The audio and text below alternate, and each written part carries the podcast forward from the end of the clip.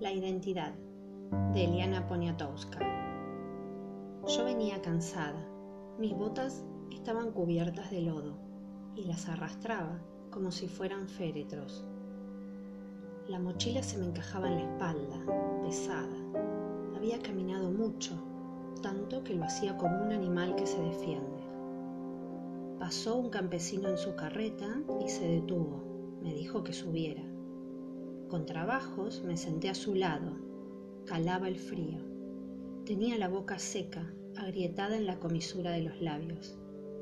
La saliva se me había hecho pastosa. Las ruedas se hundían en la tierra dando vueltas lentamente.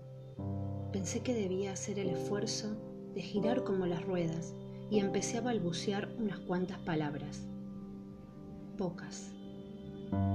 Él contestaba por no dejar y seguimos con una gran paciencia, con la misma paciencia de la mula que nos jalaba por los derrumberos, con la paciencia del mismo camino, seco y vencido, polvoso y viejo, hilvanando palabras cerradas como semillas, mientras el aire se enrarecía porque íbamos de subida, casi siempre se va de subida.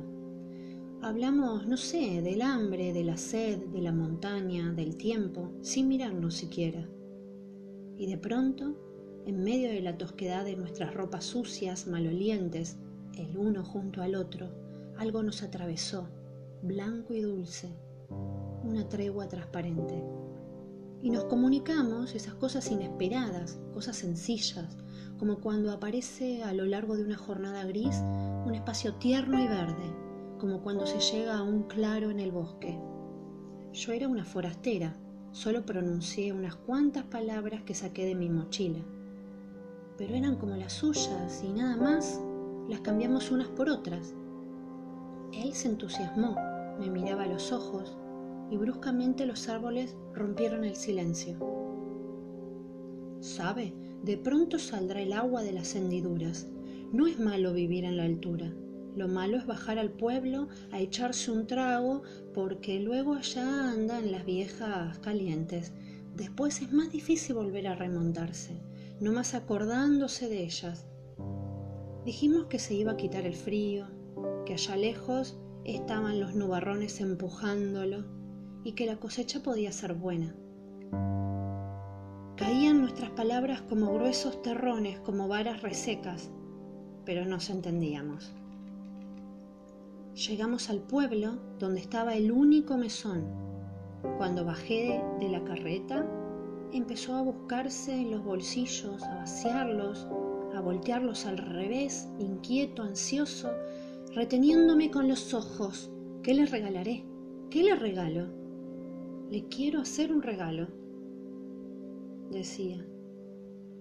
Buscaba a su alrededor, esperanzado, mirando al cielo, mirando el campo hurgoneó de nuevo en su vestido de miseria, en su pantalón tieso, jaspeado de mugre, en su saco usado, amoldado ya su cuerpo para encontrar el regalo.